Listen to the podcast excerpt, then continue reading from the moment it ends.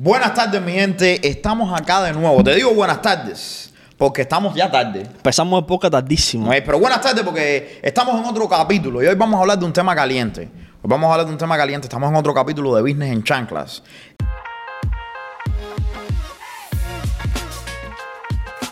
Y quería hablar de este tema hace rato.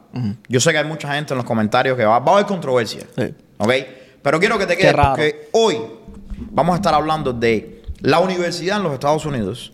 ¿Deberías ir a la universidad o no? Y te voy a dar mi opinión. Yo me gradué en la universidad. Tú te graduaste de la universidad. Atrás de las cámaras tenemos dos personas que también se graduaron de la universidad. ¿Eh, ¿De qué te graduaste tú? De lo mismo que tú. ¿De qué? Leyes. Leyes. Jurisprudence. Cien- Ah, ciencias políticas y jurisdicción. Igual que yo. Tú lo mismo. ¿De qué te graduaste tú más? De nutrición. De nutrición. ¿Y tú? Química. Ingeniería química. So, vamos a hablar de esto un poquito porque yo creo que... ¿Irías a la universidad nuevo, Lu? Eso es un tema caliente, caliente, caliente. Háblame de tu opinión personal. Vamos a hablar de, de primero de, de, yo te de voy, opiniones. a, te voy a decir, la, la universidad conmigo era algo que yo quería hacer desde Cuba. Ok. Yo cuando veía las películas esas de American Pie y todo. ¿Por qué American Pie? Ah. No podías haber dicho una de No, superación. no, no, es que no había. Ah, ¿Por qué American Pie? Pues relajo se forman en la universidad. Yo siempre dije, cuando llegue a los Estados Unidos, yo quiero estudiar en una universidad por todo esto de la... Yo dije lo mismo, por eso me gasté 12 mil dólares a vivir en la universidad. Sí, sí, de la Que no hacía falta, no hacía falta. Yo me lo podía haber ahorrado, pero no. Yo dije, tengo que vivir en la universidad De- porque American Pie... Él me dijo que esto es fun. No, no, ¿Tú no, no. estabas casado en esa época? ¿Y ya No. tenías una hija? No, no. no, no. Lo que pasó fue esto. Yo no sabía inglés. Ah. Yo no fui a high school aquí. Yo So, cuando eso. yo vine, ya vine con 12 grados. Entonces yo me meto en el college y me dicen que tengo que hacer un asociado. Porque tú fuiste primero a Community College. Tuve. Ahí tuviste eso. que ir a Community College. Tuve entre comillas. Ese fue el consejo que me dieron. Yo cuando aguante, cuando tú llegas aquí, tú no sabes nada. Mi gente, para, porque hay mucha gente que no, que, que están viendo esto que no, no entienden. Cuando tú vienes aquí a los Estados Unidos, generalmente, tú vas a la high school, o sea, a la escuela. Si vienes con la edad. Ajá, al preuniversitario, dependiendo de la edad, tienes que ser, para entrar a la high school, tienes que ser menor de 18, yo creo. O no tener el título. O no tener el título. No, pero ya llega un momento en que si, si eres mucho mayor, no te dejan entrar a la high school, aunque no tengas el título. Ah, no sabía eso. Tienes que sacar el GED, Ok. que es como una alternativa. Si no tienes 12 grados. Exacto. El GED es el 12 grado, pero de la manera eh, que no es convencional. O sea, tú haces unos cursos, sacas el GED y entonces vas al Community College. Ok. Ahora, mi gente, hay dos maneras de obtener un bachelor's degree en los Estados Unidos. Tú vas al Community College, haces dos años o tres los que te hagan falta, transfieres esos créditos, porque aquí en los Estados Unidos funciona por créditos. Para tener un asociado, tú necesitas 60 créditos. Para tener un bachelor's degree, necesitas 120 créditos. Entonces, todas las clases te dan tres créditos, dos créditos, dependiendo de qué clase tú tomes. Entonces, tú vas al Community College, transfieres los créditos a la universidad y en la universidad haces los otros dos años. Eso es lo que Y te dicen. cuida- cuidado con eso, porque eso es la Vamos a mayor de- estafa, y lo digo es así. un- es una estafa, Es un timo. Yo hice ESL y eso eran como. Explícale a la gente qué cosa es ESL, ESL es un programa de aprender inglés. O sea, cuando tú no sabes aprender inglés. O sea, cuando no tienes sabes que- inglés. Cuando, ajá, aprender tienes que saber. cuando tú no sabes inglés, tú tienes algo que se llama un programa de ESL. Tienes que cogerlo para poder coger las clases Exacto. de tu asociado. Exacto. So, te lo ponen como un requerimiento antes de entrar al college. Sí, pues si no, no vas a entender nada. es en el college, pero no estoy cogiendo los créditos que me hacen falta en Después college. tienes que hacer 60. Después tienes que hacer los créditos. 60 créditos. Ajá. Las So, en vez de dos- tomarte dos años, ¿te toma cuánto? Ah, me tomó casi tres. Wow. Dos y pico. Yo Y conozco gente que la ha tomado cuatro. Hay, No. que, hay que lo hacen más. Porque ahí ese se puede demorar. Pero yo, lo, yo hice uno y medio ESL. O no. Sí, uno y medio ESL. Y después creo que uno y medio. um, uno y medio. El, el- porque yo cogí clases combinadas. Yo creo que al final de, de ESL te dan la opción de coger clases ya de. Cuando estás en ESL One Something, que ya sabes ya cuando inglés, te dan opciones de de, coger clases. que Entonces, por eso yo corté el, el de eso. Ok. Pero a mí no me hacía falta. De hecho, mi gente, les aconsejo, no vayan para el college. Y sé que muchos advisors allá afuera le van a decir, ve para el college porque es más barato. Mi gente, lo barato sale caro. Vayan directamente por una, una universidad. Si quieres ir a la universidad, mi consejo es Directo. directo a la universidad. Yo no me acuerdo una vez el primer refrigerador que me compré aquí en los Estados Unidos, fui a comprarlo. Y había una chilena que me dijo, yo estoy estudiando en Montclair State University. Y tenía dos años igual aquí como yo. Y me dijo, yo te recomiendo que tú te vayas para la universidad. Porque en el college no vas a aprender nada. Y así mismo fue. Yo salí del college sin saber nada. Y I'm sorry, la gente que está estudiando en el college, yo salí en el college sin preparación y salí con un asociado, porque yo, hice mi- yo terminé mi asociado en el college. ¿A qué Y- college fuiste tú? Ah, pasé Community College. Pasay Community College. Y lo peor que hice fue quedarme haciendo el asociado.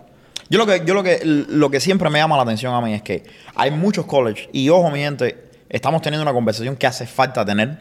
Esto no es una ofensa contra nadie que esté en el college, ni nada por el estilo. Todo el mundo sabe Bueno, que hay si, gente que aprende. y si se ofenden que mejoren el sistema. Hay gente que aprende y hay gente que no. Pero mira, en lo que yo tengo un problema es que te dicen, en teoría suena muy bien. Sí, vas al college que es más barato, te toma dos años, entonces transfieres todos los créditos para la universidad. Y Pero es que eso es otra años. mentira. Y ese es el problema. Cuando vas a la universidad, entonces tu universidad no acepta una pila de ¿Tú créditos que hiciste en el cuánto- college. tú sabes cuántos créditos, y eso fue una pelea que tuve yo, yo hice en el college. ¿Cuánto? 110. 110 créditos. Lo tengo ahí, no, no, no- te lo digo mentira. Y cuando yo a la universidad, que me senté con mi advisor, mi advisor me dijo, I'm sorry. Y cuando yo estuve en el college, que me senté con el advisor, el advisor me dijo, no, sí, te lo aceptan todo, porque un asociado, tú vas a hacer la misma carrera, porque mi eh, asociado en, en el college es jurisprudence también. Ajá. Y me dijeron, no, si te lo aceptan. Mentira. Te aceptan nada más 60 créditos. Porque la universidad lo que quiere es hacer es dinero con tu carrera. Y mínimo te va a cobrar dos años. Así que eso de college que te aceptan eh, créditos es una mentira. El, el, el advisor que te diga eso te está diciendo mentira. Y yo lo viví. Lo que pasó fue que perdí dos años. Perdiste dos años. Y al final tuve que hacer tres universidad. Bueno, imagínate tú la diferencia que yo sí fui a la, uni- a la- a la- al college, al college no, a la, a la high school. Me fui para la high school, eh, normal, me fui para la universidad directo, para Montclair State University, y terminé la carrera en tres años y seis meses. Así de simple. ¿Cuánto tiempo te hubieras ahorrado? Yo me he ahorrado muchísimo, brother. Muchísimo. Yo estuve estudiando casi seis años, seis años y algo. Imagínate, yo llegué, yo me gradué el año pasado. Y yo llegué aquí, no, más, más de seis años, casi siete años. Estuve estudiando yo. Brother, mira, este es el problema que yo tengo. Yo, yo creo que hay que hablar de esto. Porque hablamos de, ok, cuál es la diferencia entre ir al college e ir a la universidad, si deberías irte directo para la universidad, pero ahora vivimos en un mundo, y te lo digo yo porque lo viví en la universidad, en el que hay una pila de gente estudiando una pila de carreras que no te dan un dólar. Te estoy hablando, una pila de gente estudiando una pila de carreras que no existen. Que es una cosa que en el mundo, en el mercado, van a es existir. por gusto, ni van a existir nunca. Y se van a desaparecer. entonces tú te quedas como que la universidad te vende esta idea. Yo creo que la universidad tiene un mercado que es el mercado de estudiar, de, de crear estudiantes para siempre. Y te explico esto. Cuando tú sales de la universidad, cuando tú sales de la, de la secundaria, del pre, que es el, el high school aquí, todo el mundo quiere entrar a la universidad. Eso es lo que la, la high school promueve. ¿Ok? Ok, vamos a entrar a la universidad, universidad, universidad. Hasta ahí está bien. Si tú quieres ir a la universidad, pero la universidad, bien por ti, yo fui. Ahora, es que es un negociazo también. pero escucha esto. Tú tienes que aplicar. Hay una pila de universidades que no te aceptan. Hay universidades que sí te aceptan. Hay que hacer entrevistas, hay que tener cartas de recomendación. Hay que hacerles procesos. Cuando yo apliqué para la universidad había que tener cartas de recomendación. Había que hacer una- uno- un essay completo una, Sí, de por qué si quiero de aplicar, school, sí. De todo eso, ¿no es verdad? Y dependiendo de la universidad que Y sea. dependiendo de la universidad, había que aplicar al, al, al FAFSA para que te den la ayuda para pagar por la universidad y las becas. Y había, yo estaba haciendo 200 becas de McDonald's y de no sé qué lado, de no sé qué más, ¿right? Vamos a hablar de esas becas también. Escucha esto. Cuando termino la universidad, el bachelor's mío, ya e- esa, esa dinámica de yo estoy despidiendo la universidad que me deja entrar cambia completamente. Ahí es donde tú te das cuenta que es un negociazo. Yo llamo, se me ocurre la idea, me voy a trabajar para el banco y digo, no estoy haciendo el dinero que quiero hacer, el, el título mío no me dio ni un peso. Porque en la industria donde yo estaba, no, lo que yo estudié era para ser abogado y no me hice abogado. so, me- en, la, en la universidad cogí el título, pero cuando fui al banco, eso no, no incrementó el valor, el valor mío para nada. Entonces me pagaban lo mismo y yo dije, tú sabes lo que debería hacer, porque eso es lo que te venden en la universidad. Yo, que, yo debería ser un master's. Porque con el máster. Porque con el sí vas a sí cobrar vas a más. cobrar más. Entonces, llamo a Montclair State y digo, oye, quiero, estoy interesado en hacer un, ma- un máster en economía, en finanzas. Papá, hasta el día después decidí que no lo iba a hacer porque hablé con gente que me dijeron, oye, mira, como los másters están supuestos a hacer, es una vez que el empleador tuyo ve el valor que tú tienes, el empleador tuyo paga por una educación extra, que puede ser ese máster, ¿tú me entiendes? Para incrementar el valor tuyo como empleado. Esa es la manera regular de hacerlo, la mejor manera de hacerlo. No que tú hagas un máster y tú haces un máster, la mayoría de las veces no te No da dinero sirve. tampoco. Papá, hasta el día de hoy Montclair State University todavía me llama. A cuándo voy a empezar el máster. A nadie le pasa lo mismo. Entonces, fuimos de, te estoy haciendo todas estas cosas para que me dejes entrar a la universidad. Y ahora, tú estás atrás de mí. Oye, ¿cuándo vas a coger el máster? El máster cuesta como, como 50 mil pesos más. Entonces, vivimos en este mundo en el que tú ves mucha gente que estudiaron algo que no les dio dinero, que ahora que ya están montados en el tren, No saben qué hacer con no eso. saben qué hacer con eso. Y, y es triste, ¿me entiendes? No saben qué hacer con esto, no están ganando el dinero que necesitan para pagar los préstamos estudiantiles, que by the way, no hay manera de quitártelos arriba. Y entonces después tú vienes y te venden la idea, ok, vas a un máster que ahora sí te va a dar dinero. Para que te hundes más todavía. Ajá. Terminas el máster, te das cuenta de que el máster tampoco te da el dinero que te debería quedar en la mayoría de los casos. Y después te dicen, no, lo que te hace falta es un doctorado. Es un PhD. Porque cu- cuando tengas un PhD, Tú vas ahí entonces sí. Y pasa exactamente lo mismo. ¿A dónde vamos a parar? Bueno, y después, después. yo lo he visto, esto a mí no me, No, nadie me no, es que así. cuento. Y Después- esto no se aplica para todo el mundo, hay carreras y carreras. Sí. Pero, porque vamos a estar claros, si tú eres un doctor, te hace falta un PhD. ¿Ok? Eso- eso- Vamos, eso y es si, te- otra si eres cosa. un abogado también. Eh, no estamos hablando pero de. No estamos abogado yo tengo generalizando. un problema. Yo creo que en cinco años el sistema educativo te puede preparar para ser un abogado. Tú no Hay hacer necesitas bien. hacer cuatro años en un college y después hacer tres, cuatro en un law school. I don't understand it.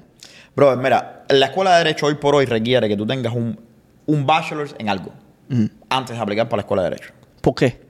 I don't know. I don't know about that. Yo no sé. Pero ¿Tú crees que en dos años una universidad no te puede preparar para tres años en en un law school? No sé, bro, porque el problema es que el law school es diferente. Law Bro, school es diferente. Tú me estás diciendo a mí que las clases de arte que yo cojo en la universidad, las clases eh, de relleno, porque son clases de relleno. Mm. Cuando yo terminé las clases de mi medio, me faltaban 15 créditos para, para graduarme. Si no cogía esos 15 créditos, no me, no me graduaba. Y me hicieron hacer un minor en un idioma que ya yo lo sé. Yo sé, pero mira, ¿qué es lo que, qué es lo que sucede? En la, en la parte de los abogados, eh, a ver cómo te explico. Cuando tú estás graduado de abogado, tú tienes el equivalente a un doctorado en leyes. Ok. ¿Me entiendes? So, lleva, yo considero que lleva mucha más educación que simplemente cuatro años. A ver, cuando, cuando tú yo tienes no, un- compadre. Sí, bro, mira. España te hace un, doctor- un doctorado en leyes eh, o una licenciatura en leyes y que equivale casi a lo mismo que aquí en cinco años. Sí, pero el problema que sucede es que tienes que tener en cuenta que España tiene un sistema jurídico diferente. Diferente, Y España tiene un sistema jurídico que es un sistema civil, que es mucho más eh, uniforme.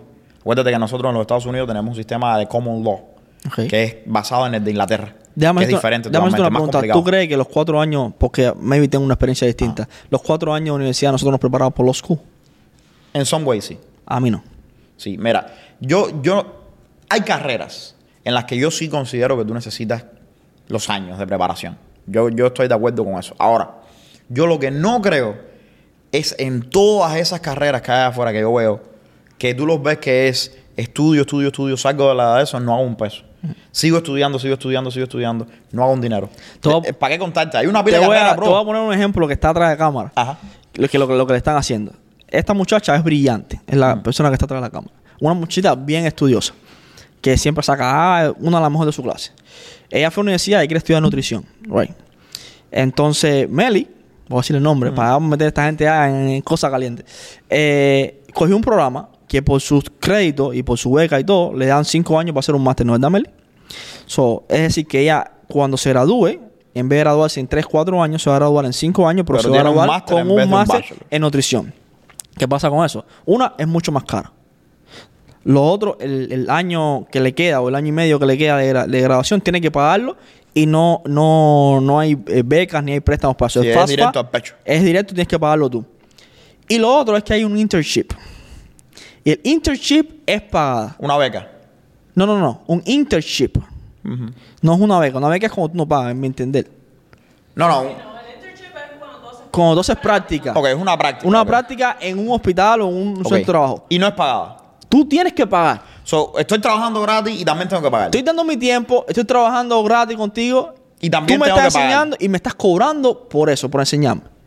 So, ya no es suficiente con que yo te done mi tiempo y tú me enseñas. Ahora, aparte de que yo dono mi tiempo, trabajo para ti en un turno de 8 horas, 10 horas en un hospital o 12 horas, tengo que pagarte a ti por trabajar en tu hospital.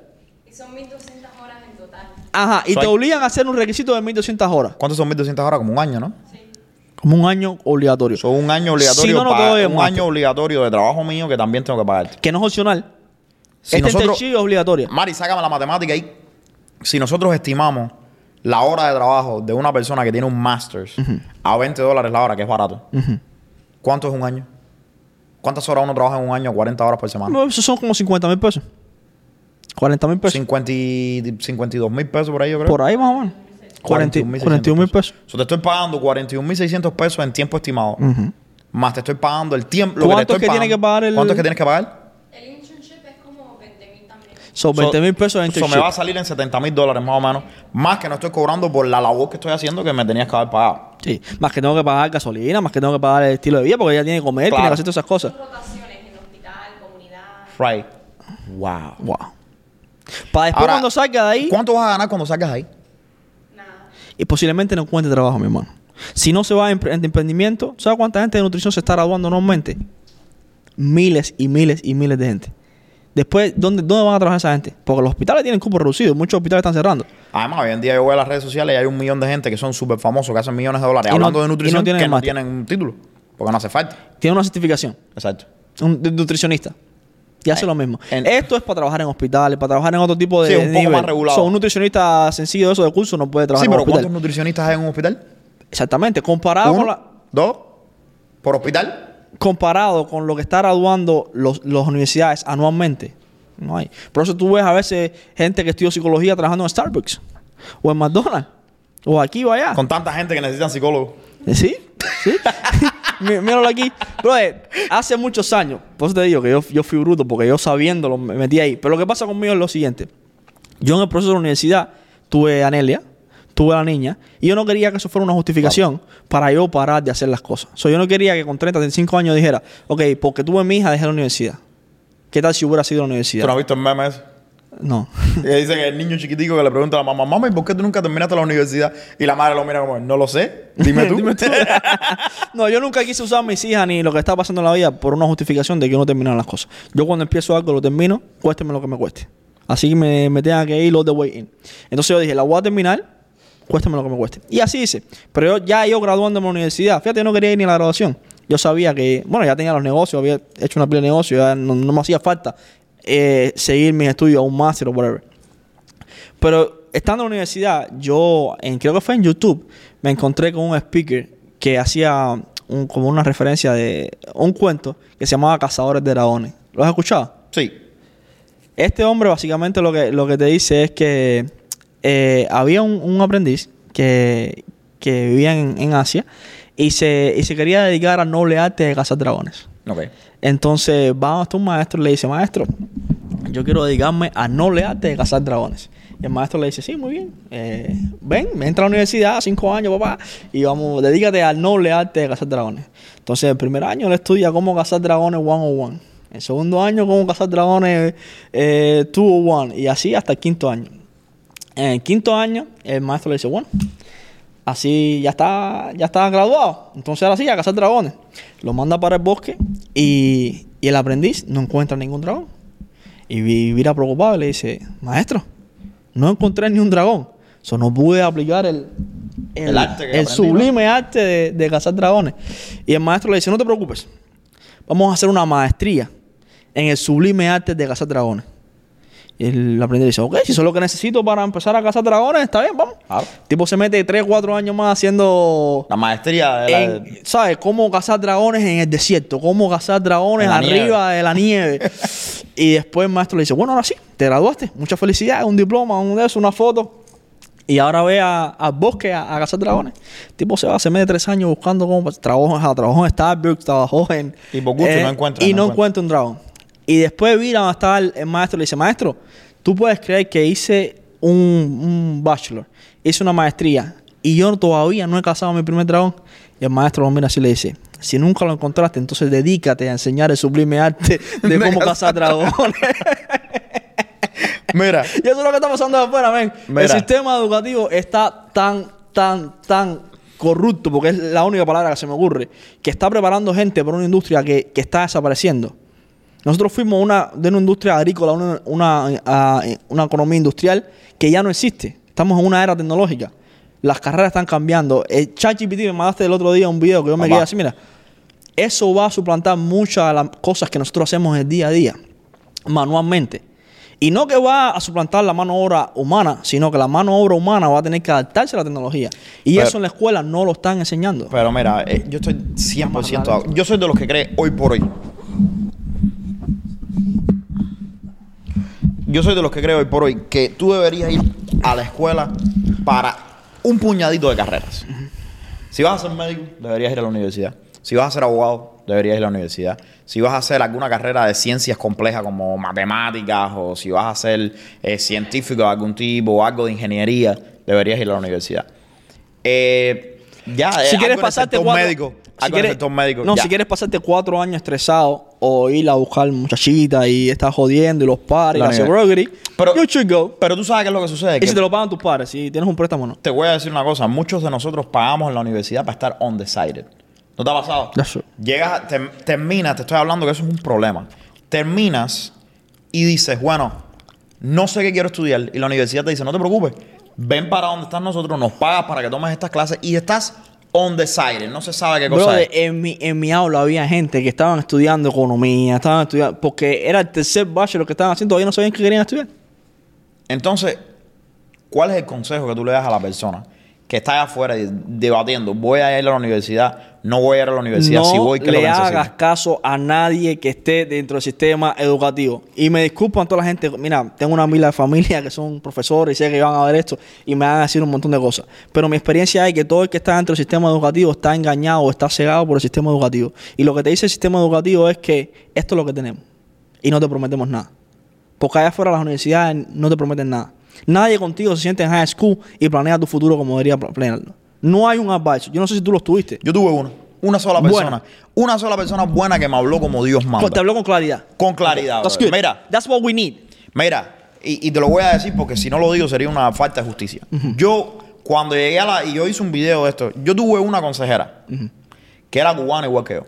Cuando yo me senté, yo entré por la consejería. Tú sabes, cuando yo estaba en high school, yo había acabado de llegar de Cuba y andaba... Como decían en aquel momento, a la Mailó. A la Mailó andaba yo, ¿te acuerdas? Y yo llego, ah, qué sé yo, yo, yo no sé, yo no sé qué es esto de la universidad. Ya me llamó y me dijo, mira, tú eres un tipo inteligente.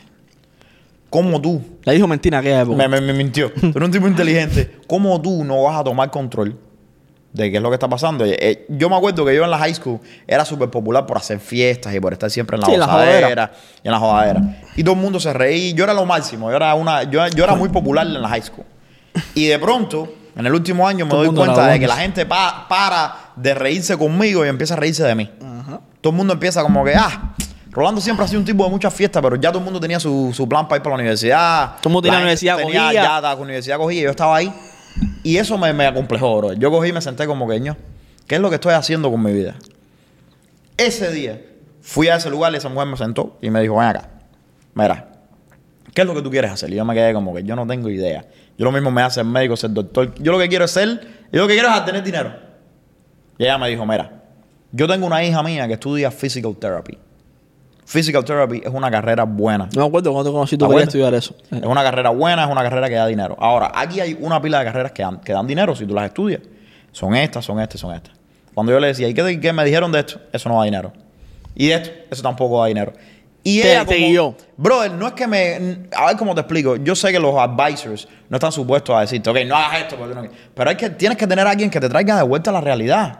Que te pregunte qué tú eres, que te conozca. Porque mira, eh, es, yo tengo una, una- un, un problema con eso. Y que tú no puedes decir tu carrera por lo que te da dinero. Yo entiendo, pero es que yo tengo que ser capaz, Lu, cuando salga de la... De generar yo tengo- Tú tienes que tener una noción de cuál es la demanda que va a tener tu carrera en el mercado cuando tú te gradúes. No es que tú debas decidir, basar toda tu decisión en el dinero, pero es que uno tiene que vivir. Es que tú sabes cuál es el problema. Que tenemos que decidir cuando no estamos ready para decidir. So, nosotros tenemos que decidir qué, qué vamos, qué, qué qué va a ser nuestros próximos 50, 40 años de nuestra vida a los 16 años. ¿Tú crees que una persona pueda decidir, decidir lo que va a ser los 40, los próximos 40, 50 años de su vida a los 16 años? Tú sabes cuál es una cosa lo que me Cuando el mismo sistema educativo, disculpa que interrumpa, nunca te ha preparado para que tú sueñes, nunca te ha llevado a, a lugares donde trabajes. Porque en high school, ¿por qué no cogen a los muchachos en vez de llevárselo para el parque? Se lo llevan para un hospital. ¿Tú quieres ser doctor? Ven para el hospital. Ven. Míralo como vive un doctor. ¿Quiere Mira que- los turnos lo que hace. ¿Quiere ¿Por que, qué te no hacen hable, eso? quiere que te hable de eso? Hace un año atrás, un año fue, hace unos meses, me invitaron a la, a la high school mía a hablar. Me dijeron, oye, nos encantan Ah, los negocios que estás haciendo. Tú eres un orgullo como estudiante para la high school de nosotros. Ven que te vamos a poner al frente de los estudiantes para que hables. La clase que se va a graduar por la universidad. Yo dije, oh, oh, Peligro. peligro, porque lo que yo iba a decir ahí eran una pila de cosas que ellos no querían que yo dijera. Llegué al lugar y, brother, dije lo que tenía que decir. Fíjate que yo, yo le dije a todo el mundo, miren, eh, hablé de crédito, hablé de dinero, pero le dije a todo el mundo, cuando vayas a escoger la carrera, uno de los problemas más grandes que yo tengo es esta idea de tú tienes que escoger la carrera basado en la pasión que tú tengas. Eso, para mí eso es una mentira total. Porque las pasiones cambian. Lo que te apasiona hoy, Mañana no te mañana no te apasiona. Tú vas desarrollándote con la No, y la pasión puede ser inducida también. Claro, ¿entiendes? Bro, yo estaba muy apasionado acerca de ser abogado. Ok, yo quiero ser abogado. Estoy apasionado acerca de eso. A mí me encanta la labor que hacen los abogados. Me, me encantan las leyes, lo encuentro súper interesante. Ahora, cuando tú me preguntas una pregunta que es un poco más... eh, un poco más profunda. Ok, tú quieres ser abogado. ¿Por qué quieres ser abogado? Bueno, porque yo quiero ayudar a la gente. Bueno, hay muchas maneras de ayudar a la gente. Exactamente. No, y luego está. Entonces, eh, pero- pero te, ve- te ves yendo a la cuarta todos los días a las 7 de la mañana. Entonces, ¿qué es lo que tienes que hacer? Eso. ¿Tú quieres ser abogado? Déjame enseñarte cómo es el día a día de un abogado. ¿Qué es lo que hace falta? Entonces, cuando me gradué, cuando estaba graduándome a la universidad, me fui a trabajar a la corte. Yo fui, eh, yo trabajé para una jueza en la corte de New Jersey y trabajé como intérprete en la, en la- en la corte federal de New York. Y cuando estuve ahí trabajando, me metí un año trabajando con ellos, en una internship gratis. Me di cuenta de que yo no quiero ser abogado. Porque tú no crees que era ya tarde. Sí, Pa- Porque para mí eso es tarde. claro, pero el problema es que si no pasas por ese proceso, nunca tienes la oportunidad de tener ese internship. Y está mal. Ese proceso debe estar en high school. Right. Entonces, ya había pasado tres años. Entonces yo me miré y vi que los abogados que estaban ahí son gente muy apasionada, gente que le encanta lo que hacen, gente que se pasa todo el día trabajando y que viven corriendo para aquí para allá toda la vida. Y cuando yo miré la vida de ellos, dije, ok, a mí me gustan las leyes y a mí me gusta ayudar, ayudar a la gente, pero yo no quiero tener esta vida. Y si te gusta, está bien. Quédate haciendo. Bien por ti. Lo- necesitamos brother, mira, no hay nada más, más noble que lo que hacen los abogados. Igual que lo que hacen los médicos. Y lo que hacen muchísimos profesionales. Pero tú tienes que traducir eso que tú quieres en, ok, esta es la vida que, re- que conlleva a eso que yo voy a dedicar, eh, que yo me voy a dedicar. Y esto es lo que yo quiero hacer. Yo me veo todos los días en una corte. Aquí todos los días fajado con los jueces, que los jueces te tratan como malísimos muchas veces, con la gente lidiando aquí para allá, escribiendo estos papeles y horas y horas y horas metidos en las oficinas aquellas que las construyeron en el 1990. Eh, una locura. ¿Tú quieres ir a un lugar loco? Vete a la corte. ¿Tú te ves todos los días aquí? Yo, mi respuesta para mí era, no, No. yo no, yo no, esto no. Ahora, ¿me gusta ayudar a la gente? Sí. ¿Hay maneras de ayudar a la gente sin vivir así? Sí. Entonces, ponte a pensar. Es que tú estás supuesto a ayudar a la gente en todas tus profesiones. So, ayudar a la gente no debe ser una decisión para, para que tú cojas una carrera. Que te guste lo que están haciendo esa gente debe ser una decisión. Por eso te digo, la pasión tiene do- do- dos y cosas. tampoco hay transparencia con el dinero. No hay, no hay, no hay.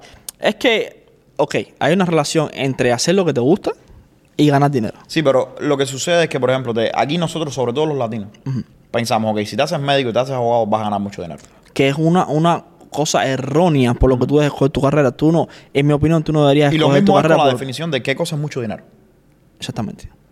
Porque quien te está diciendo eso, hay muchos, mm, tú tienes que entender que hay gente en la escuela que ganan, que trabajan, que son, eh, eh, ¿cómo se llama? Que son eh, consejeros, que te están diciendo, ok, vas a ganar mucho dinero, ok, pero ¿qué cosa es mucho dinero? Sí, para una persona que hace 40 mil dólares al, al año, o medio 80 mil puede ser mucho dinero. No, Es que, es que lo que es mucho dinero para ti a lo mejor no es lo que es mucho dinero para mí. Exactamente.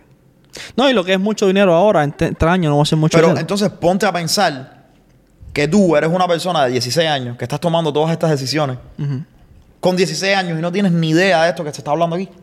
no, entonces, es que te pones a tomar una decisión que tú no estás preparado para tomar. yo pienso que el antídoto para eso, yo sé que el, el sistema debe cambiar. Tú sabes qué es lo que más me... cambiar, Tú sabes que pero el es tomarte un break. No, tú sabes Yo qué es creo lo que, que, deberías más... graduarte de la high school y tomarte un break en vez de ir directo por la universidad. El, el problema que yo tengo realmente con el sistema educativo, ya que nos vamos a ir, vamos a irnos ya con todo, es que el sistema educativo desde que tú naces te prepara para no fallar. Te dice que fallar está mal. Y si tú fallas, eres un estúpido. Sí, sí, si tú desaprobaste, fallas, desaprobaste. Si tú fallas, tú no, tú no estás en el camino correcto. Si tú fallas, tú no eres inteligente. Si tú fallas, eh, no, tu, tu atención, te, te dicen la enfermedad esta que es muy común ahora, HID, HGHD. Y si no puedes estar sentado ahí 8 horas mirando la computadora, Atendiéndome, estás mal. Tú, tú tienes un problema y encuadran a todo el mundo en un cuadro como si todos fuéramos iguales y no nos enseñan que fallando es la única forma que nosotros nos contamos la perfección o la, o- o- lo- la perfección, lo más cercano a la perfección. Porque cuando llegas al mundo laboral, llegas al mundo de los negocios, te das cuenta que la única manera de hacer un funnel bien, la única manera de hacer un contenido bien, la única manera de hacer un negocio bien es poniéndolo ahí afuera, probando, fallando. Pero te, te preparan tanto para, no, no. Si tú desapruebas una prueba, tú no eres inteligente. Si tú desapruebas esto, tú no, tú no estás bien. En vez de exponerte al fallo a edades tempranas. Esta gente, los más, toda esta gente, ¿por qué tú crees que hacen homeschooling? ¿Por qué tú crees que, que cogen a los niños y los ponen en escuelas privadas donde ellos controlan la educación de los niños? Porque los ponen a fallar desde que tienen 6, 7 años. Porque para eso estamos hechos. Para llegar allá afuera fallar no sirvió, pues vamos a hacerlo de la otra manera. A resolver problemas. La escuela no nos enseña a pensar. No nos enseña a resolver problemas. Nos enseña a obedecer. Nos enseña a, a decir, sí, profesora. Puedo ir al baño, profesora. Tengo, tengo, tengo que hacer esto, Voy a estar profesora. ocho horas haciendo una misma Sentado, tarea. atendiendo lo que tú me dices. Y la profesora te dice 2 más 2 es 4. Tú no puedes decirle a la profesora, es 6. Porque desaprueba. Pero, ¿Entiendes? que- pero mira, mira. Y que tú estés wrong or right doesn't matter. Eso no importa. Yo lo que creo es que la escuela de nuevo está adaptada a lo que se necesitaba antes, que ya no se necesita. Antes que tú necesitabas gente que trabaje. Es ¿En que la- dónde? En las factorías, en las Es que fábricas. eso fue lo que te pasó. hace falta una persona que sepa hacer una cosa por ocho horas. ¿Ok? Y que tenga consistencia, que es lo que la escuela te enseña. Tú vas a venir aquí y vas a hacer esto todos los días por los próximos cuatro años. Además, eh, y esto y esto ya metiéndonos ya en camisa once varas, ¿no? Porque esto ya va a ser un poquito. Eh, eh, la mayoría de la gente, sistemáticamente, no puede ser exitosa. Yo comprendo. No puede ser exitosa. So, la escuela, o el sistema educativo, por ponerlo de alguna manera, está preparada no para preparar gente, sino para que la gente sobreviva. Para encajar para a la gente en rol, decirle, tú tienes un ego, este es tu ego, esto es lo que tú eres brillante haciendo. O sea, tú eres, tú eres ¿cómo se llama? Bi- Bibliotecaria. O sea, tú eres la mejor bibliotecaria, te dan premios, te dan diplomas. So, tú vas a sobrevivir toda tu vida con 50 mil. Entonces el sistema se encarga de darte ciertos beneficios, ciertas pensiones, para cuando te retires, tú no te mueras de hambre. Sí, que el gobierno lo tenga que mantener. Si tú te pones a pensar antes, nada de estas profesiones existían. So, era el feudal, controlaba esto y habían poquitas profesiones como los herreros, los carpinteros, que eran los que realmente tenían Sí, los que producían un valor en el mercado. en la sociedad. Pero la mayoría de las profesiones como funcionarios, ¿qué, qué, qué valor? En España creo que hay 40% de funcionarios. ¿Qué valor produce eso? Por eso están como están. Por eso tiene el problema que tiene. Porque todo eso sale de la gente que paga taxes, del emprendedor como tú y como yo. Y ser emprendedor en España es un dolor de cabeza. Eh, En la mayoría de los países. Este país es el único que prueba el emprendimiento. Que el 70% de la gente que se gradúa va y emprende. La mayoría de los países de afuera castigan el emprendimiento. Y tax de, de- de lo- los, emprendedores. Voy más para allá y ya estamos viendo en, en camisa once varas. ¿Tú viste lo que hizo Mr. Beast ahora en África? De lo- los pozos. Ajá. Tú me estás diciendo que gente que salieron del sistema educativo y gente que llevan al gobierno por años no pudieron hacer eso. Tuvo que venir un muchacho que es un youtuber, un youtuber. un emprendedor y hacerlo. Brother, mira, te voy a decir que te voy a dar mi opinión y mi opinión es un poquito más conservadora. Mira, yo creo que cuando se trata de la universidad, y volviendo al tema, es necesario que tú vayas de atrás para adelante en vez de adelante para atrás como te enseñaron. A nosotros nos enseñan, escoge una carrera basado en lo que tú crees que es tu pasión. By the way, las pasiones varían, las pasiones cambian. Y entonces basa tu vida, haz una apuesta en toda tu vida. Y entonces lo que sucede con eso es que llega un momento en que has pasado tres años estudiando esto y ya a lo mejor la apuesta que tú dijiste no era la mejor, pero bueno, ya, ya llevo tres años aquí. ¿Tú me entiendes? Yo creo que esa es la manera incorrecta. Yo creo que tú, si tú quieres hacer algo, tómate un año off, bro. Mira, no Oh, vayas yes. directo a la universidad. Tú quieres volverte eh, lo que tú quieras. Ve a donde están la gente que ya lo hacen. Pídeles un internship. ah, ve, ve qué es lo que están haciendo. Y una vez que tú te asegures de que eso es lo que tú quieres hacer, entonces vaya a estudiar. Claro que sí. Pero, Rolando, brother, yo iría más atrás. Yo iría más atrás. ¿Cuántas veces? ¿Tú qué qué edad tiene Yandito? ¿Cuántas veces le hemos preguntado a Yandito qué le gusta hacer? Un millón. ¿Cuántas veces lo hemos testeado? Nunca. Yandito quiere ser. Ahora Le mismo decimos- quiere ser abogado, camionero, policía. Es que te dice, yo quería ser astronauta en un país donde ni la aviación es grande. Ajá. Mi mamá me preguntaba, ¿qué tú quieres decir? Yo decía, astronauta. Pero mi mamá nunca me puso en, en lo de... Me dijo, ah, coño, tú puedes hacer lo que tú quieras. Si vas a ser astronauta, ser el mejor astronauta. Se lo agradezco. Pero el sistema educativo nunca me, probó, me me metió en una nave. O nunca me llevó a un campo de, de, de, de aviación. O la mejor NASA. Te daba mucho miedo y ya no querías esto. O cuando viera eso, eso despegando, diría, estás loco, aquí no me meto. ¿Entiendes? Y eso pasa muy a menudo, porque a veces la, carrera en teoría no tiene nada que ver con la práctica. Por ejemplo, a mí me pasó con la farmacia. A mí, o sea, en teoría, las clases, a mí me gusta mucho la química y las clases como tal, eh, a mí me gustaban. Yo me acuerdo que todo el mundo me decía, no, la cosa más difícil de la farmacia es la, química orgánica. ¿Y te gustaba? Yo amaba la química orgánica. Uh -huh.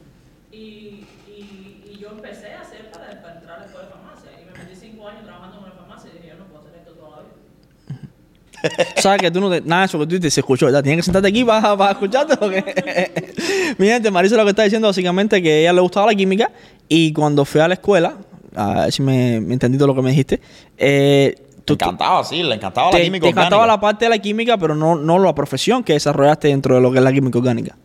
No, o sea, yo inicialmente lo que quería estudiar era farmacia. Era farmacia. La farmacia tiene mucho que ver con la química. So, yo dije, bueno, ok, pero la práctica de la farmacia. No te gustaba. Solo la práctica de la farmacia no te gustaba. No. Lo que tú querías era empezar a mezclar Sí, cosas y leyes. Productos. ti- La mayoría de la gente que estudia leyes, ¿qué le gusta? Le gusta la filosofía. A mí me Le gusta gustaba. la historia. A mí me gustaba. ¿No es verdad? A mí me Ahora, gusta el entendimiento de la sociedad. Exacto. Hay muchos tipos de abogados diferentes. Está Claro. el abogado que es un abogado teórico que enseña leyes en la universidad. Y está el abogado de trial, que es el que está fajado No, está el criminal, está el ¿Entiendes? prosecutor, está Pero el juez. hay muchos abogados que son buenísimos abogados de una cosa y no quieren estar metidos en una corte fajado con otro abogado en cross-examination. No, no, nunca. Entonces, de nuevo, vamos al punto. Busca qué es lo que tú quieres hacer. Busca cómo es que Pero se ¿por hace. qué, ¿por qué no y entonces empezamos? después toma la decisión. ¿Por qué no empezamos a probar a los niños? Sí, pero, pero, pero, pero ya lo que tú quieres es un... un yo, yo sé lo que tú estás Yo, diciendo. estoy- yo lo que quiero es que la gente de afuera que tiene hijos como yo y como tú entienda que los niños nunca van a ser un producto terminado. Que nosotros no somos un producto terminado. Eso es otro problema. Vas a la universidad, te dicen, ok, te graduaste de maestro, eres Ya, maestro. ya. Ese eres tú. Ya. Por 50 años, eso es lo que tienes que hacer tú. Porque tú eres maestro. Ya. ¿Por qué? No, no, no leas, no hagas más nada. no porque empieces tú un eres negocio. maestro. Tú lo que eres maestro, lo tuyo es maestro. ¿Quieres ganar más dinero? La única manera de ganar dinero es hacer un doctorado o hacer un, máster para que ganes de 50 mil, ganas 70. Y la, la razón por la que ¿Por estoy, lo estoy diciendo pesado en esto es porque hay muchos muchachos que nos siguen allá afuera de 17, 18 años y no entienden lo que les está pasando. Pues hay gente Porque que yo no lo son entendía. brillantes, brother. Hay gente que son brillantes y gente que. Los mismos, los mismos maestros. Brother, yo conozco maestros de historia que son brillantes. Y dicen, coño, pero soy maestro de historia, estoy ganando 50 mil pesos. Y me encanta lo que hago. ¿Tú quieres ganar dinero? Ábrete una cuenta y empiezas a hablar de la historia esa que tú hablas en la clase de tu como tienes un millón de followers a los otros O días. ábrete una y estás vendiendo libros. Ábrete una comunidad. Ábrete una comunidad. Emprende. Lo, te estoy hablando de abre un negocio de, dar un coupon, de, de repasar niños. Y te vas a hacer millonario. Y otra cosa, mira, los maestros yo creo que cumplen una, una labor muy importante Claro. en, la, en la sociedad. Porque es la, realmente la que prepara Bro, a mi futuras familia todo el mundo es maestro. So, está pasando dos cosas con los maestros. Una, que no están cobrando lo suficiente. Pero los maestros nunca históricamente han cobrado lo suficiente. Bueno, depende. Depende, depende del periodo histórico. Pero, pero vamos, vamos a decirlo ahora. Es lo que estamos viviendo. No, está- no están cobrando lo suficiente. Y luego está... La mayoría de los maestros que están allá afuera no son maestros por vocación. Son cazadores de dragones. Que fueron al field, no pudieron practicar, no pudieron ganar. Entonces tienen que ir, ir a la universidad o venir a un high school a A hacer enseñar. un segundo trabajo. Enseñar.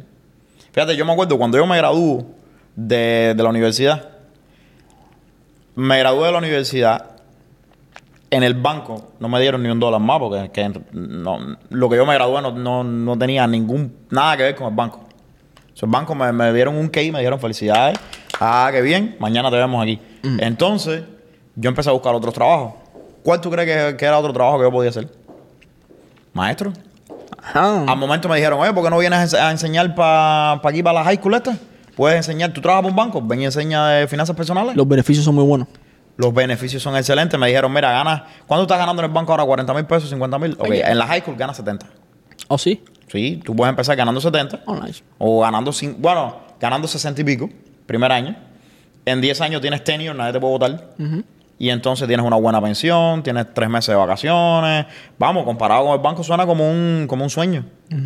Entonces pasa eso mucho. Te das cuenta de, bueno, yo no quiero ser maestro, pero... ¿Me entiendes? Pero es lo que hay y me paga mejor. Y, Y ya. y ahí es donde tú renuncias tu sueño y lo que realmente tú estabas destinado a hacer por un salario de Y 70 mi mil, 80 gente, para todas las personas que están escuchando esto, eh, yo creo que es un diálogo. Yo sé que ustedes pueden que no estén de acuerdo con muchas cosas que se han dicho. Y es- eh, Eh, debería ser así. Y debería ser así. Yo, yo, te, yo te pido que, que tengas la mente abierta cuando escuches este podcast y que nos dejes en, tu, en, en los comentarios tu opinión, porque yo creo que es un- una conversación que mala, buena, regular hay que tener. Pero, my brother, lo que yo quiero dejarle a la gente afuera, especialmente a los emprendedores, a la gente que tiene esa picazón, porque este podcast no es para la gente que quiere estar en un sistema.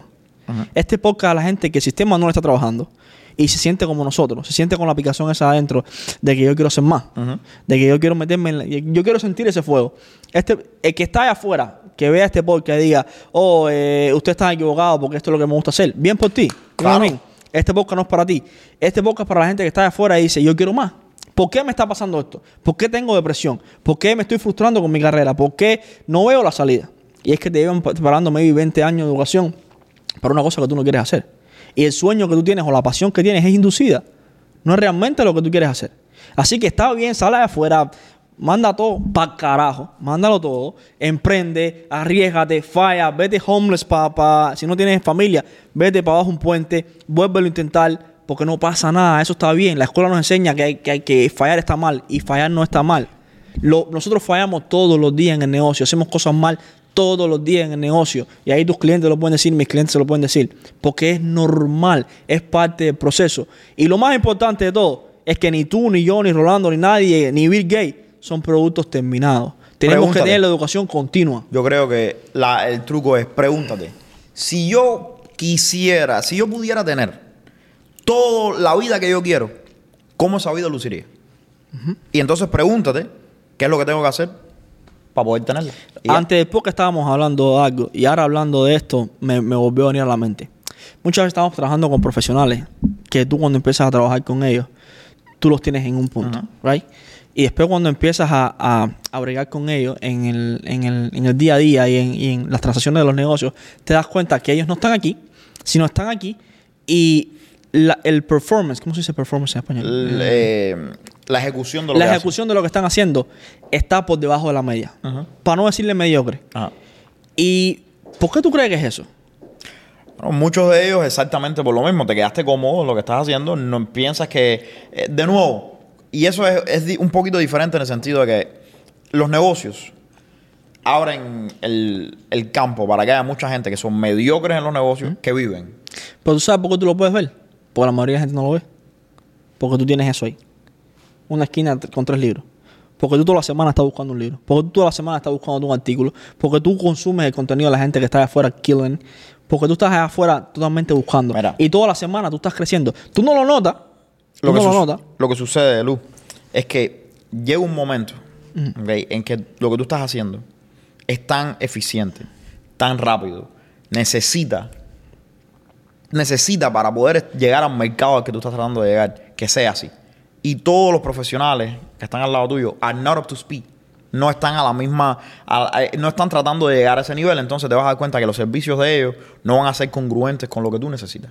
Porque es que no están, no están buscando eso todo el día. Exacto. Están adentro, y, y los emprendedores les pasa eso muchísimo, están adentro de las operaciones del negocio y atendiendo a los clientes que no se dan cuenta que el mundo está evolucionando. Mira lo mismo de ChatGPT, Tenemos evolucionando. que hacer, el próximo podcast lo tenemos que hacer de eso, bro. Es que es tan rápido que evoluciona el mundo. A veces yo me siento que, que la, por ejemplo, con esto de CRM que estaba haciendo, me siento que la información a mí me llega tarde. Y yo creo que yo soy buenísimo Y aún buscando así, información. yo me siento así Y también. me siento como que estoy Atrás. dos años, tres años Atrás. En, en la evolución del mundo. Eso que está pasando con ChatGPT a mí me tiene así. Yo le estaba diciendo a Marisa. Tú, tú dices, ¿cómo lo implemento en el negocio? Eh, yo, le estoy, yo le estaba diciendo a Marisa, si tú crees, tú sabes, como yo a veces miro a mi mamá. Y mi mamá tiene trabajo para usar Facebook, para usar Instagram, para esto, para lo otro, ¿right? Y mi mamá tiene 60 y pico, ya, 60 y normal. pico años largos, ¿right? Normal. Nosotros vamos a hacer lo mismo, pero en vez de con 60, con 40 o con 30 y pico. Porque hay una pila de muchachitos allá afuera que entienden esto de inteligencia artificial, que saben cómo dar los comandos, que están construyendo todas estas cosas, que tú y yo no entendemos nada, que de un momento a otro van a ser así. And they're gonna take over. No, de un momento a otro te miran como un rookie. Exacto. Yo todavía estaba hablando con un chamaco. Y entonces, si tú no te metes en el juego este ahora, te va a pasar lo que le pasa a las compañías que hemos hablado en las redes sociales. Se mueren. Que te vas a morir porque el problema es que cuando te des cuenta de que esto está aquí, esa gente han estado en esos 5 o 6 años y no hay manera de, de- de cogerlo. Es que ahí cuando te das cuenta, tienes que empezar a aprender qué Lo que está sucediendo. son monstruos en eso. Y ya ellos son unos expertos. ¿Y sabes por qué? Y entonces ese tipo de, de herramienta de la que estamos hablando ahora, no solamente te vuelves un experto, porque eso es otra cosa, en las redes sociales, ok, como es un- una, una cosa diferente, te vuelves un experto Y aunque haya personas que te lleven ventaja, bueno, hay, siempre hay una manera ¿ves? de to catch up a little bit. Cuando estamos hablando de inteligencia artificial, estamos hablando de que esta gente se están volviendo en expertos en una cosa que los está haciendo a ellos no competir contigo. No. Lo está haciendo, los está volviendo a ellos una organización de una dimensión diferente. Está en otro mundo distinto. ¿Entiendes? No, es como. Te voy a poner el ejemplo ese de la modificación de ADN. Que era el que yo estaba hablando con, con Marisa los otros días. De toda la vida. Yo creo que AI con las compañías va a ser así. De toda la vida, tú y yo, los, los humanos hemos sido iguales. En el sentido de que somos humanos. Dios, o lo que sea que tú creas, la lotería de genética, te dice a ti qué tan inteligente tú eres, qué tan alto tú eres, qué tan bonito tú eres. So, cuando hay alguien que tiene más dinero que yo, esa persona tiene más dinero que yo, es mejor que yo, no, necesariamente. Solo tiene más dinero que yo, por lo que sea que haya hecho. Right? Cuando nosotros empezamos a modificar gente genéticamente, llega, eso cambia. ¿Por qué? Porque ahora esos, esos, ¿cómo se llama? Esos tratamientos son caros. Entonces la gente que tiene dinero, no solamente tiene dinero, ahora son literalmente Mejor que tú. mejor que tú. Yep. Son más saludables que tú, son más inteligentes que tú, son más altos que tú, son más bonitos que tú. Entonces, ¿qué es lo que hace eso? Eso divide a la sociedad en dos tipos de gente diferentes. Ahora sí somos diferentes, no somos iguales ya. Y eso es algo muy peligroso. Lo mismo va a pasar con las compañías. Es que está Si pasando, va AI, pasando, está pasando. Si yo uso AI y si yo empiezo a implementar todas estas cosas, yo no soy igual que tú. Yo soy, yo estoy en otra dimensión comparado con la compañía. es que está pasando, mira. Tú eres un neandertal y yo soy un humano. La tecnología, y hay que tener en cuenta eso, todos los emprendedores que están afuera que se rehusan y, se- y se ponen presión para usar la tecnología, eh, no, no entienden esto. Es que la tecnología, primero, no te pregunta. El iPhone no te preguntó si tú lo ibas a usar o no. So, hay una Llegó un momento llegó que tú no tenías iPhone y ahora tú tenías un, un flip flop que no servía para No nada. te pregunta. Y lo que te dice es, yo puedo hacer lo mismo que tú puedes hacer manualmente, pero a un por ciento de esfuerzo y 10 veces mejor. Y si tú no me usas a mí, Otra gente lo va a hacer. el que me use va a estar 10 veces mejor que tú con un por ciento de esfuerzo de lo que lo hace. Y con el costo mucho menos. Y tu cliente va a decidir. Exactamente. Y el mercado, al final, el mercado siempre decide. Siempre decide. Entonces, lo que yo he visto en, en- en mis clientes y lo, lo estoy implementando mucho cada día más en mi, en mi compañía es que cuando empiezan conmigo, están. No veo. Y entonces, cuando implementamos todo el sistema y, y lo empezamos a meter en, en lo que es un funnel, lo que es un landing page, ven el negocio como que, wow, yo no sabía esto. Y era que te estabas rehusando a la tecnología. Claro. Y nosotros estamos aquí. Todavía no estamos Hay gente aquí. que está. Sí, sí, yo sé. yo Hay entiendo. gente que antes que la tecnología sale ya están viendo cómo implementarla. Y por eso son compañías estas que a la noche a la mañana hacen 30 billones de dólares. Y usted queda así, pero ¿cómo, ¿cómo lo hicieron? Y es porque están constantemente educándose, constantemente buscando prospectos Implementando todas esas cosas. y dando, dándole la oportunidad al fallo, men. Dándole la oportunidad al fallo. Porque lo único que te dice de dónde se va viviendo el mundo es el fallo. El día que yo vi el announcement de ChatGPT, cogí, el cogí el horario mío y puse a la semana una hora para aprender de eso nada más. I need to learn. Tú sabes que me pasó, me pasó algo curioso. Tú sabes, ¿no? Rolando me manda eso. Y yo me quedo like, wow, Am I out of business? What the fuck is No, no, lo que- no, yo lo- todo lo contrario. ¿Cómo implemento yo este en negocio? negocio. Automáticamente. Eso fue lo primero. Yo tengo que Cuando ya- yo vi, hay una parte en el video que hay una automation con Zapier. Ajá. Yo dije, espérate un momento, tengo que sentarme a está- pensar. Estamos atrasados. Yo se lo mandé a la gente los sistemas. ¿Cómo- Tenemos que implementar Tenemos que esto en el implementar esto right away. Pero ¿sabes qué hice otra cosa? Se lo mandé a otro amigo mío, que también tiene negocio. Ajá. ¿Sabes qué me dijo? Ah, Eso nunca va a llegar, eso es mentira. que va, va, va". no va a llegar, papi, está aquí. Mira.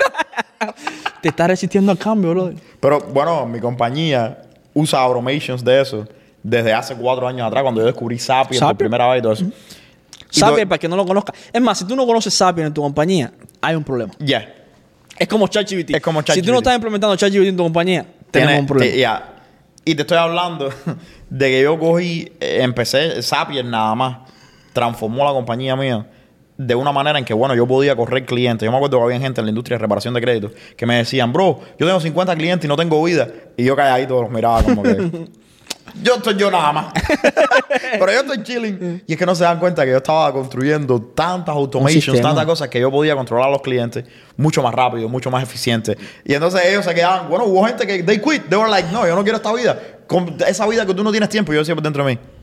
¿De qué tú hablas? Tú Sí. lo que no te has tomado el tiempo Para para, hacer el lo que hay que hacer.